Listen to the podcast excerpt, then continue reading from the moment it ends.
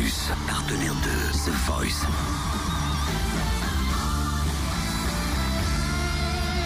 Du lundi au vendredi, Totem vous livre des exclus, des interviews, des anecdotes. Ouais, parce que je suis comme ça, j'aime vous faire voyager. Hélène, elle fait partie de l'équipe de Zazie. Elle a chanté euh, une chanson d'Etta James samedi soir d'origine franco-iranienne. Hélène a quand même appris le chant et le violon au conservatoire dès l'âge de 8 ans. Donc c'est pas n'importe quoi non plus. Le chant est quoi? Le chant et le euh, violon. J'ai compris le vélo. Attends, je me Ah, le vélo aussi. suis dit, ah ouais, elle a appris à chanter en faisant du vélo, la nana. Elle est forte. Écoute, ça pourrait être une Ça technique. peut être un concept.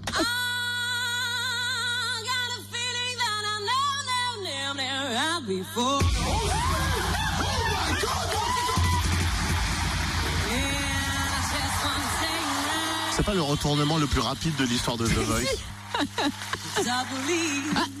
Quoi qu'il y a déjà eu plus rapide à deux notes.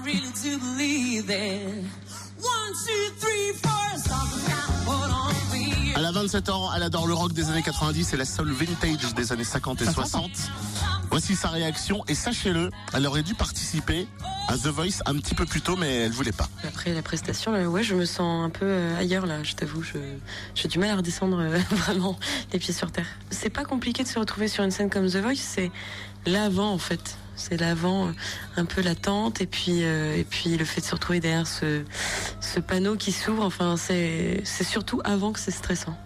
Après sur le sur le sur le plateau, ça a été. Je pense pas que ce soit plus compliqué, en tout cas pour moi, de, de m'accompagner de ma guitare. Au contraire, je pense que ça me permet d'avoir les pieds sur terre, de contrôler le rythme. Euh, C'était les musiciens qui me suivaient, du coup, donc euh, non, j'étais plutôt, enfin, je me suis sentie en position de force du fait d'avoir euh, aussi ma guitare. Je me suis retrouvée dans, The Voice parce que ça fait des quelques années, depuis le début de, l'émission, que la production me demande de d'être dans l'émission, enfin dans le concours. Et voilà, cette année, c'était, c'était, je pense, le bon moment pour le faire. Je voulais pas venir avant. Je pense que oui, j'étais peut-être pas prête euh, artistiquement à tout donner. Là, je sais euh, où je vais, euh, je sais voilà qui je suis aussi. J'étais plus jeune. Je, je- voilà, j'avais besoin, je pense, d'acquérir des, des choses artistiquement. et aujourd'hui, je me sens prête. Je me suis préparée psychologiquement pour, euh, pour The Voice, ouais, plus que pour un autre événement. Forcément, il y a, il y a des enjeux derrière celui-là qui sont peut-être plus importants que derrière un concert euh, dans un bar ou un concert un peu plus lambda, entre guillemets. hein. On est quand même, euh, entre guillemets, jugé par, par des professionnels. Donc, euh, oui, bien sûr, je me suis préparée psychologiquement et vocalement. Ah, et ceux et celles qui font The Voice, là, les producteurs, ils lâchent pas l'affaire. Ah non. Depuis le début de l'émission quand même. Hein. Ils la voulaient.